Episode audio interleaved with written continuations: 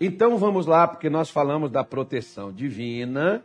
Né? Deus tem quatro maneiras de proteger, quatro proteções. Nós falamos um pouco sobre elas aqui, mas eu quero retornar com você, na verdade, o Anilton, o versículo de número 4. Coloque ele aí que nós vamos fugir da regra hoje. É o Salmo 91, 4. Deu, deu pique aí? Tio chute, mas eu estou no ar? Eu estou no ar. Então, se eu estou no ar, então você pega a sua Bíblia, tá vendo? Nós não podemos confiar no Anilton. É o computador do Anilton, deu pife. Quando não é o Anilton, é o computador. Né? Então ele está tá reiniciando o computador aqui. Tá vendo, gente, como é que o negócio falha? Então vamos lá então. O versículo 4 diz assim: olha, cobrir-te-á com as suas penas, sob suas asas estará, estarás seguro. A sua verdade é pavês e escudos. Para quem? Lembra do versículo 1. Para quem habita, para quem está à sombra e para quem está descansando. O descanso que Deus tem é na sombra e o esconderijo que Deus põe é o descanso. Deu para você entender, não? Ou misturou tudo? Onde é o esconderijo? É no descanso. E onde é o descanso? É na sombra. Como por exemplo, se você vai descansar, sai nesse sol daqui de Cuiabá, vai lá para o sol e tenta descansar lá no sol para você ver. A menos que você queira pegar um bronzeado, a menos que você queira pegar umas vitaminas D, que agora está na hora, de meio-dia até as 14, ficar 10 minutos no sol, né? deixar suas costas de fora para pegar o sol da vitamina D. Aí, aí pega, diz que é o sol e a barriga, é as costas e a barriga, né? Aí quem pode? Eu, por exemplo, não posso tirar aqui, ficar aqui com essa barriga aqui, Deus o livre, ninguém pode ver. Né? E aqui também eu não estou no sol, eu estou dentro do. Não, quando eu estiver lá em casa, no meu quintal, aí eu posso. Posso pegar minha vitamina de graça. Mas o pessoal diz, mas isso daqui, isso daqui no outro. Pronto, tá aí, ó. Resolveu, o Anilton resolveu aí, colocou aí. Mas vamos lá. Vamos entrar aqui hoje na primeira camada da proteção que Deus ele nos oferece. Eu falei para você, por exemplo, da questão dos quatro evangelhos. Do que falou Marcos, do que falou Mateus, do que falou João, do que falou Lucas. Há uma comparação com aquilo que Deus mandou fazer no tabernáculo. Êxodo capítulo 26, versículo de número 1, está escrito assim: Farás o tabernáculo que terás dez cortinas, e de linho retorcido, estofo azul, púrpura e carmesim, com querubins, as farás de obra de artistas. Por exemplo, eu não vou entrar nesse detalhe aqui hoje, mas vamos, vamos entender uma coisa. Geralmente, às vezes, as pessoas falam que viram anjos de Deus e que esses anjos estavam com as asas abertas. Olha, a categoria que tem asas não são os anjos, são os querubins. Os querubins, eles têm estas asas. Por que, que Deus mandou que Moisés colocasse aquilo que eu te falei ontem? Você pode ir no Google aí digita utensílios do tabernáculo. Né? Você pode colocar isso aí que vai aparecer, você vai ver uma figura lá.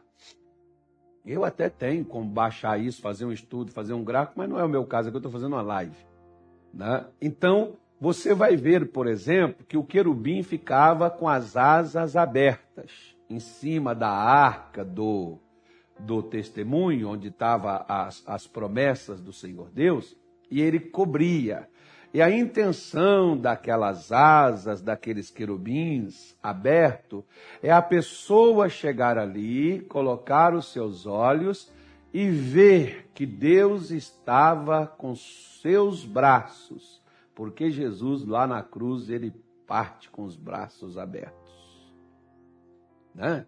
Então, Por que, que ele manda colocar os querubins com as asas abertas? Para que o povo de Israel, quando entrasse no tabernáculo, tivesse a noção de que Deus estava com eles no deserto, cobrindo, assim como eles viam aqueles querubins com as suas asas abertas. Por isso é que, quando ele manda ele colocar né, estas cores, esta cor, por exemplo, de estofo azul, é uma comparação. Estou falando com você de uma comparação. Isso aqui é coisa de seminário. Isso aqui não é, não é coisa assim, de pregação, por isso que às vezes você não, não ouviu falar sobre isso. Mas nós estamos fazendo uma comparação. Né? Estofo azul, púrpura e carmesim, né? essas Todas essas cores, elas estão apontando sobre uma forma do Senhor operar, do Senhor agir. Tá? Então, quando ele manda cobrir de linho fino a, a, a, a não as, as cortinas né, de linho fino, quando ele manda cobrir as cortinas, de linho fino, ele está falando sobre o quê? Ele está mostrando sobre uma vida sem pecado.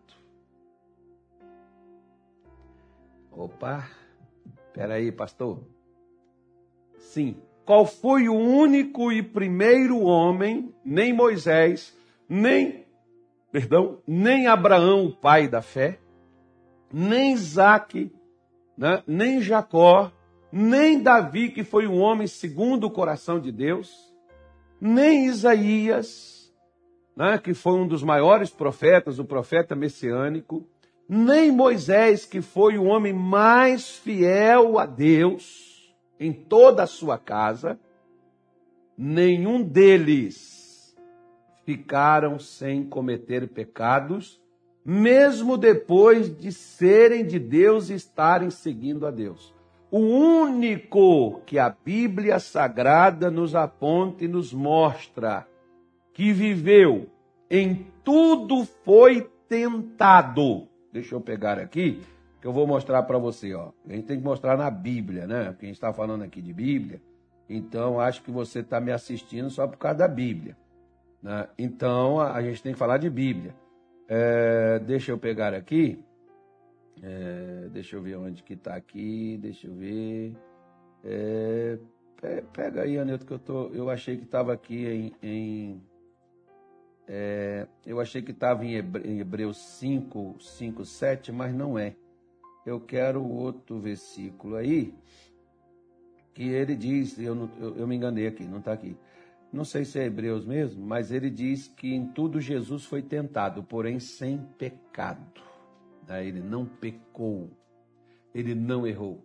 Foi o único homem de Deus, o primeiro, né? por isso nós, quando estamos cobertos, conseguiu achar aí? Hebreus 4,15, né?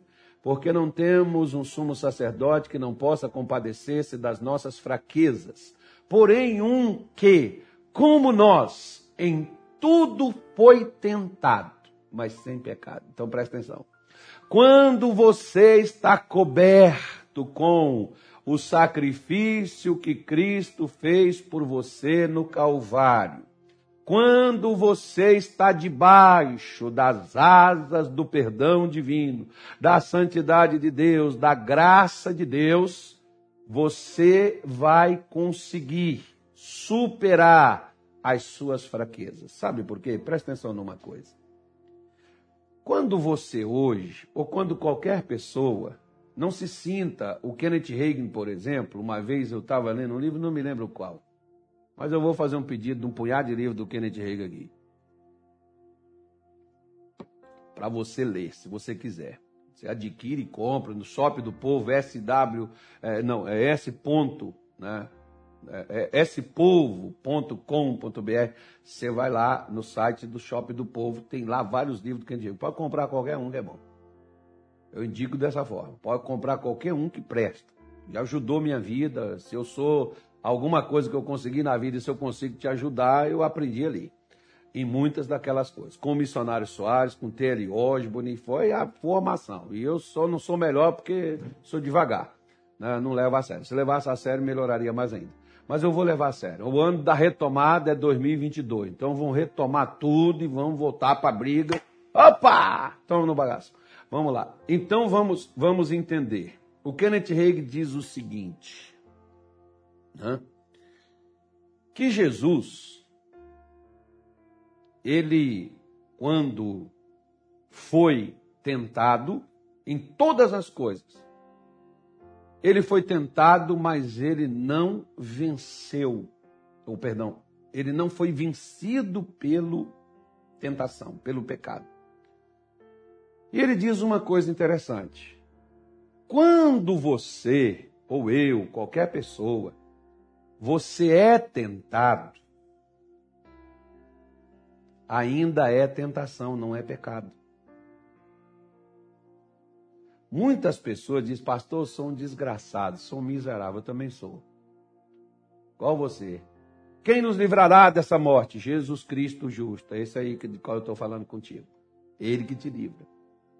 Porque para nós, por exemplo, nós somos fortes, às vezes, para trabalhar, nós somos fortes para fazer uma fofoca, nós somos fortes para falar mal de alguém, para criticar alguém, nós somos fortes demais. Nós somos fortes para muita coisa, para enfrentar uma doença, mas, porém, nós somos fracos para o pecado. Por isso que quando alguém fala mal do outro, critica o outro, a gente gosta de ajuntar e criticar também. Por quê? Porque nós somos fracos para essas coisas. Nós gostamos de. Né? Há uma fraqueza no ser humano para prostituição, para o adultério, para mentir, para enganar.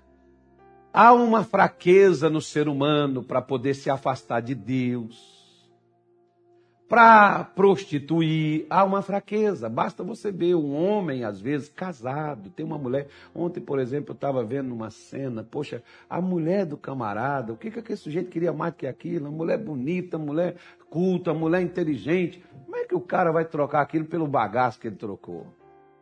Né? foi o que eu falei para o sujeito. Você é louco, você está ficando doido, cara. Né? Então a questão não é nem a aparência, não é nem a, a mulher ser feia ou não, porque a mulher daquele cidadão, por que, que ele não, por que ele queria mais que aquilo? E o contrário, foi querer um troço ali, qualquer coisa, quer dizer, porque a, o homem é fraco com o que ele vê. A fraqueza do homem está nos olhos. Por isso que o homem, quando vê, por isso que a gente fala, por exemplo, a pornografia é uma desgraça que destrói a pessoa, porque a pessoa, o homem vê, e ele não contenta só de ver ele vai querer.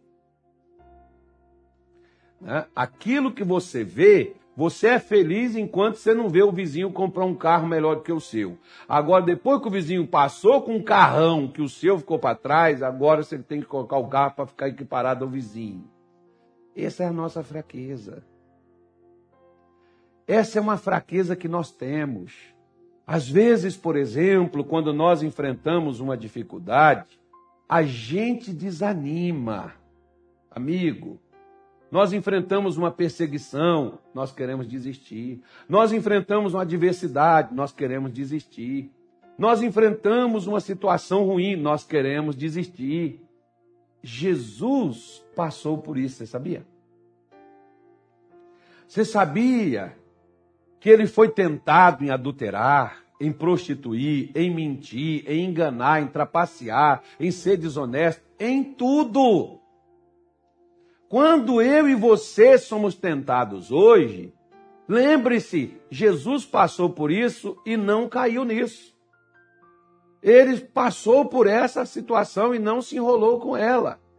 E nós nos enrolamos porque Jesus entende, às vezes deu, né? Eu sempre falo uma coisa, é, nós recebemos todas as pessoas na igreja que chegam em pecado, entendemos elas, ajudamos elas nas suas fraquezas e elas levantam. Mas se o pastor um dia cair em pecado, ele é expulso da igreja, ele é mandado embora, ele é colocado para correr, porque é, ele tem que perdoar o pecado de todo mundo, mas ninguém ninguém perdoa a fraqueza dele, o pecado dele. Porque, em outras palavras, a fraqueza, quando a gente cede a ela, é o pecado em si. Jesus passou por tudo que hoje eu e você passamos. Por que, que nós caímos? Porque nós não estamos debaixo da sua proteção. Se nós estivermos debaixo da sua proteção, nós não iremos cair, nós teremos forças dadas por Ele para a gente vencer a tentação do pensamento, do sentimento, do desejo, da vontade ou de qualquer outra coisa que venha na sua vida. Você nunca vai conseguir ser santo só orando, só lendo Bíblia, só frequentando culto e vindo para a igreja. Você só vai conseguir ser santo quando você contar. Porque aquele pano branco, aquele ninho branco colocado ali, era para eles lembrarem da pureza que Deus ele é e da pureza que Deus queria que eles tivessem. E sem ele não há como a gente viver sem pecar. Você não vai conseguir ser limpo, ser santo, se não for com ele, que superou e suportou todas as tentações e não caiu em nenhuma delas. Sabe por que, que hoje os cristãos caem, pastores caem, homens de Deus caem? Até hoje, os pastores conhecidos meus, que às vezes caíram, perderam, largaram, abandonaram, caíram em pecado por causa. Nem todos saem por causa de pecado, não, tá, gente? Vamos deixar isso claro. Mas aqueles pastores que parou o ministério, que largou a obra de Deus, que deixou o evangelho, que voltou para o mundão, todos eles que eu já conversei, sabe o que me disseram? Eu parei de depender de Deus, pastor. Eu passei a fazer as coisas do meu jeito. Quando veio a tentação, eles não tinham forças porque Deus não estava ali para poder ajudar eles a ficar em pé, permanecerem na santidade. Por isso que se você não olhar para Jesus, eu gosto, por exemplo, de uma de uma, de uma, de uma parte que fala sobre aquela parte da transfiguração de Jesus no monte com Pedro, Tiago e João. Na hora que Pedro, Tiago e João olharam para Jesus, o que que eles viram? Eles viram uma luz muito forte envolvendo Jesus. Mas muito forte. E uma voz que dizia: Este é o meu filho amado a ele ouvir. Sabe por que que às vezes você cai nos pecados, das tentações que te vêm? Porque você é fraco, mas não conta com aquele que é forte. O Salmo 91, versículo 1 diz: A sombra do Onipotente, do El Shaddai, do Deus Todo-Poderoso, como é que eu vou conseguir passar pelas tentações e não cair nelas se eu estou na sombra do Onipotente? Eu terei forças para não me entregar, para não me render ao pecado. E como pastor eu vou conseguir isso? Se você fizer o que diz o versículo de número 4. Vamos embora para lá, ô bendito amado. Coloca o versículo 4 aí. Isso, ele te cobrirá. Quem é que cobre? É o sangue de Jesus que nos cobre. É o amor de Deus, é a bondade de Deus, é a misericórdia de Deus, é a salvação de Deus, é a paz de Deus, é a graça de Deus que te cobre e debaixo das suas asas estarás seguro. Tente continuar lutando. Eu me esforço, pastor, eu luto, mas depois eu caio. Eu luto, pastor, eu não quero mais essas coisas, mas depois eu caio. Eu, por exemplo, não queria beber, mas eu bebia. E eu falava, eu quero parar, mas eu bebia de novo. Eu quero parar, mas eu bebia de novo. Enquanto eu não fui para debaixo das asas do Senhor, eu não consegui parar o que eu queria parar Às vezes você quer parar com a prostituição, com a desonestidade, você quer parar com a falsidade, mas você não consegue. Você quer parar com o pecado que você tem, você diz, pastor, eu sei que eu estou errado, mas eu não consigo parar. Você quer? Eu vou te mostrar aí, ó, o Salmo 91 aí, ó. Vai para debaixo das asas. Mas eu vou te mostrar uma coisa melhor. Ruth capítulo 2, verso 12, Anildo, por favor. Eu vou procurar outro aqui enquanto você caça esse aí. Ruth 2, 12. Gente do céu, olha que palavra é essa aí. Como diz os primos nossos, é forte. Essa, quando eu li esse versículo, eu falei, Senhor do céu. Tá vendo aí? Ruth não era judia, era uma moabita. Moab, Moab era a bacia de lavar de Deus. Ó, era o povo sujo, imundo, imoral. Nenhum moabita entrará na congregação do Senhor, falou Moisés com o povo de Israel no deserto. Por que que Ruth entrou? Ela era moabita.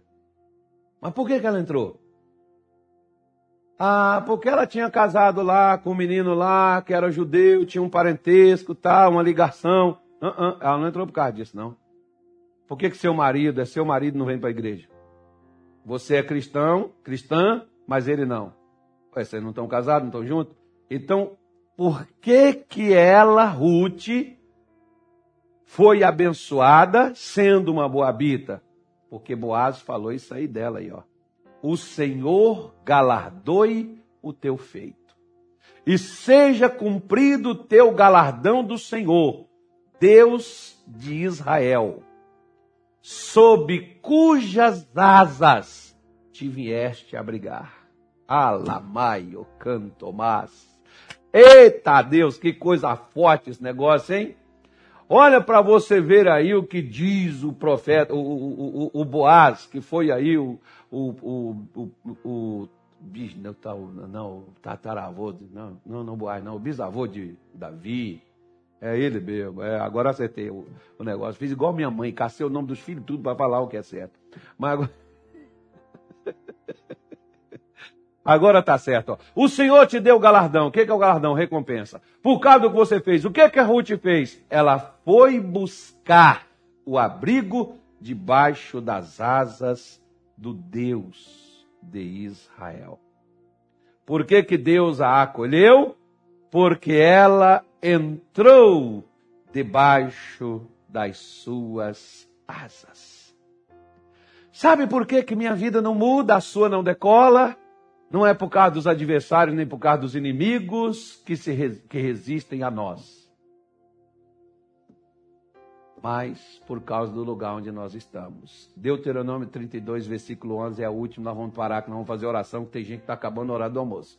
Mas eu quero orar por você, essa oração aqui do Salmo 91, porque a proteção do nosso Deus vai estar sobre a sua vida, você não vai fracassar, você vai vencer. Janeiro é dia de é mês de mudança, é dia de transformação, é dia de avanço e você vai crescer na sua vida. Olha o que, que Moisés falou aí. Como a águia desperta o seu ninho, se move sobre os seus filhos estende as asas, toma-os e os leva sobre as suas asas. Por que, que o querubim estava com as asas abertas lá no tabernáculo? Para que todo judeu que entrasse lá soubesse que eles estavam debaixo da cobertura do Altíssimo. As asas do Senhor estavam abertas, os braços, as mãos, por isso que Isaías, no capítulo 59, versículo 1, ele diz: Os ouvidos do Senhor não estão agravados para que não possa ouvir, nem as suas mãos encolhidas para que não possa salvar. Porque o nosso Deus não encolhe as mãos, o nosso Deus está com as mãos abertas. Por isso que ele diz: Vinde benditos de meu Pai, recebei por herança o reino a vós destinado. Por isso Deus está te chamando para debaixo das asas dele. Para lá você vai estar seguro. Lá você não vai se entregar. Lá você não vai ter fraquezas. Lá você vai estar debaixo da força divina. Você vai resistir às tentações. Você vai resistir os sentimentos, os desejos, porque só Ele tem condições de ajudar você a superar isso. E mais ninguém. Você pode fazer tudo que você quiser e tentar tudo que você quiser, mas não vai. Por isso, minha senhora, meu senhor, o que habita no esconderijo, o que está à sombra do Onipotente descansará, porque o Senhor cobrirá com as suas asas os seus filhos, e Deus te leva por onde você não pode ir, ele te leva debaixo de suas asas. Assim como a águia, ela pega o filhote, ela tira ele do ninho, quando ele já pode voar, quando ele já pode crescer, mas ele está em segurança. Ele está inseguro, ele está com medo. Geralmente a águia faz no, no alto de um penhasco o seu ninho. Ela vai lá, ela tira do seu ninho o filhote. Ela empurra ele em direção ao precipício. É o que o pessoal fala, né? Eu achei bonito, estou copiando também. Não sei se é verdade, não. E ela, por fato aqui, contando, ilustrando, para nós é uma maravilha. Ela empurra ele em direção ao precipício. E quando o bichinho bate as asas, não consegue voar, ela vem por baixo dele e ela fica por baixo dele para dar ele a segurança para que ele possa estar tranquilo do lado da mãe voando junto com ela. Ali ele aprende a ir sozinho. E você nunca mais você, o que é que você vê em, como é que chama o coletivo de pomba, Nilton? Pergunta o Google aí. O coletivo de pomba, então alguém põe na live aí, o coletivo de pombo. É, é porque onde é aqui, por exemplo, tem uns pombos aqui na igreja. Você já viu pombo aqui sozinho, Nilton? Tem crente que parece pombo, só anda em bando, só anda, só anda junto ali, só aglomerado, né? Os pombos não faz isolamento social. Tem crente que é a mesma coisa, só vence se for alguém fazendo algo por ele. Não, a águia é sozinha. Você não vê a águia aí. Oi? Revoada de pombo? Pois é. Tem gente que é só na revoada, é só quando está na igreja estão felizes, é só quando está na igreja estão crendo, é só quando está na igreja eles gritam, eles pulam. Não, a águia, é, ela voa só. Ela caça só. Porque ela aprendeu com o pai, com a mãe, a se despertar, a sair da zona de conforto, a se mover, porque Deus quer que você se mova. Porque se você não se move, o que move, algumas pessoas dizem assim: Deus, é, é Deus, é, é, Deus só move onde, onde você se move. Eu vou falar o contrário. Você tem que mover para Deus mover com você. Porque se você, se Deus, você tem que ver para onde é que Deus está movendo. Deus está movendo você para despertar, para tirar você do seu sossego, tirar você de sua zona de conforto, tirar você de sua paradez, sua paralisia, sua estagnação, para fazer você ganhar asas e voar. Acho que se você for caminhar vai demorar mais, né? Mas se você voar, chega rapidinho. Pois é, a diferença é essa, que quando você luta, vai demorar. Você pode conseguir? Pode, vai demorar. Agora, quando é o Senhor que luta e você está debaixo das asas dele, rapidinho vence a dificuldade. Por isso, Deus toma e leva debaixo de suas asas. Vamos fazer aqui a oração? Deixa Deus te levar, fique debaixo das asas dele. Ele quer despertar a sua vida, quer tirar você de onde você está, levar você a um patamar mais elevado. Eita, glória a Deus. Hoje eu estou muito alegre, acho que amanhã de novo. Vamos falar com Deus? Vamos orar? Nosso Pai e nosso Deus. Senhor, talvez nós temos pessoas conosco que não têm mais forças. Pessoas que já fizeram de tudo, ó Deus, que já lutaram, resistiram, mas caíram. Pessoas que já batalharam para tentar superar uma dificuldade financeira, emocional, física, familiar, mas esta pessoa até então não teve forças para poder vencer. Mas mesmo nas nossas fraquezas, o Senhor conhece, o Senhor sabe, o Senhor entende e o Senhor compreende. E o Senhor sabe que nós somos pó, como disse o nosso pai Abraão. O Senhor sabe que nós não temos forças para resistir muitas vezes à tentação, o pecado, o inimigo que vem. Assim, meu Deus, como muitos não têm a condição de ficar em pé quando aparece a tentação. Mas o Senhor pode nos pegar em suas asas e pode nos levar, porque para debaixo de sua proteção nós corremos nesta tarde de hoje. Faça como Ruth, minha senhora. Faça como Ruth, meu amigo. Talvez você está sofrendo. Talvez você está lutando contra algo que você não conseguiu vencer. Ruth foi buscar abrigo debaixo das asas do Deus de Israel. E o Deus de Israel recompensou ela. Ela se tornou a linhagem do Salvador da humanidade. Jesus nasceu por causa dela. Oh, Jesus vai fazer coisas na tua vida poderosas. Jesus vai usar você para fazer algo grande. Você nasceu para ser bênção. Procura o abrigo debaixo de suas asas. Lá cabe mais um, você pode se achegar nesta tarde. Você pode ir nesse momento para debaixo das asas do Deus de Israel, o Deus para onde Ruth correu, o Deus para onde Ruth foi buscar o abrigo, o descanso. Venha você que está doente, venha você que está triste, depressivo, você que quer se matar, tirar sua vida, venha.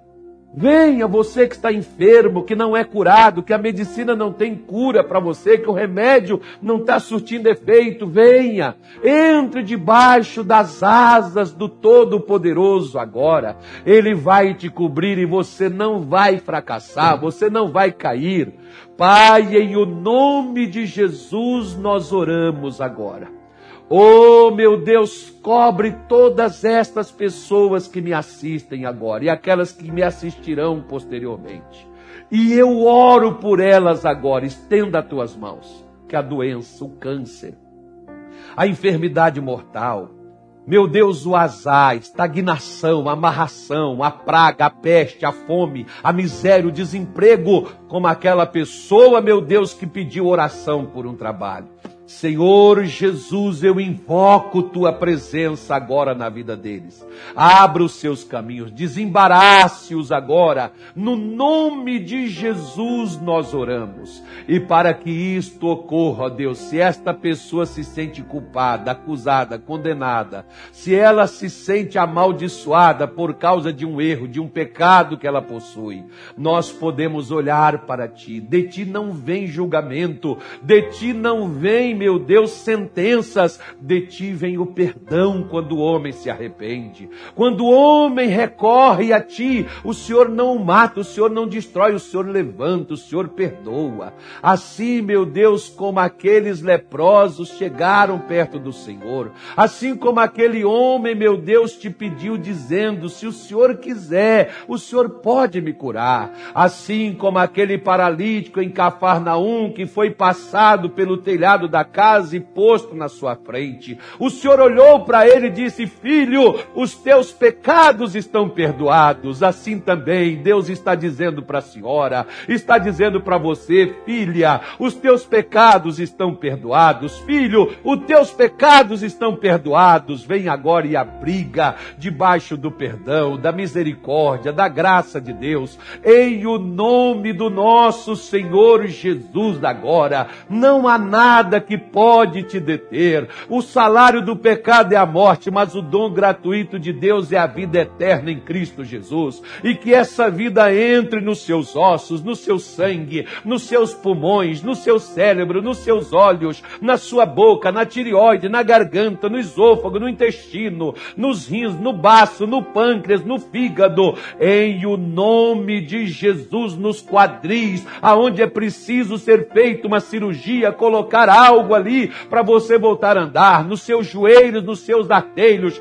que o Deus Todo-Poderoso toque na sua estrutura agora, que Ele arranque essa maldição familiar, que Ele paralise essa força do mal sobre sua vida, que Ele quebre em nome de Jesus a força da doença, da miséria, do desemprego, do feitiço, em nome de Jesus Cristo, caia por terra porque nada mais vai prosseguir. Senhor Deus, coloque a tua bênção sobre a vida de teu povo.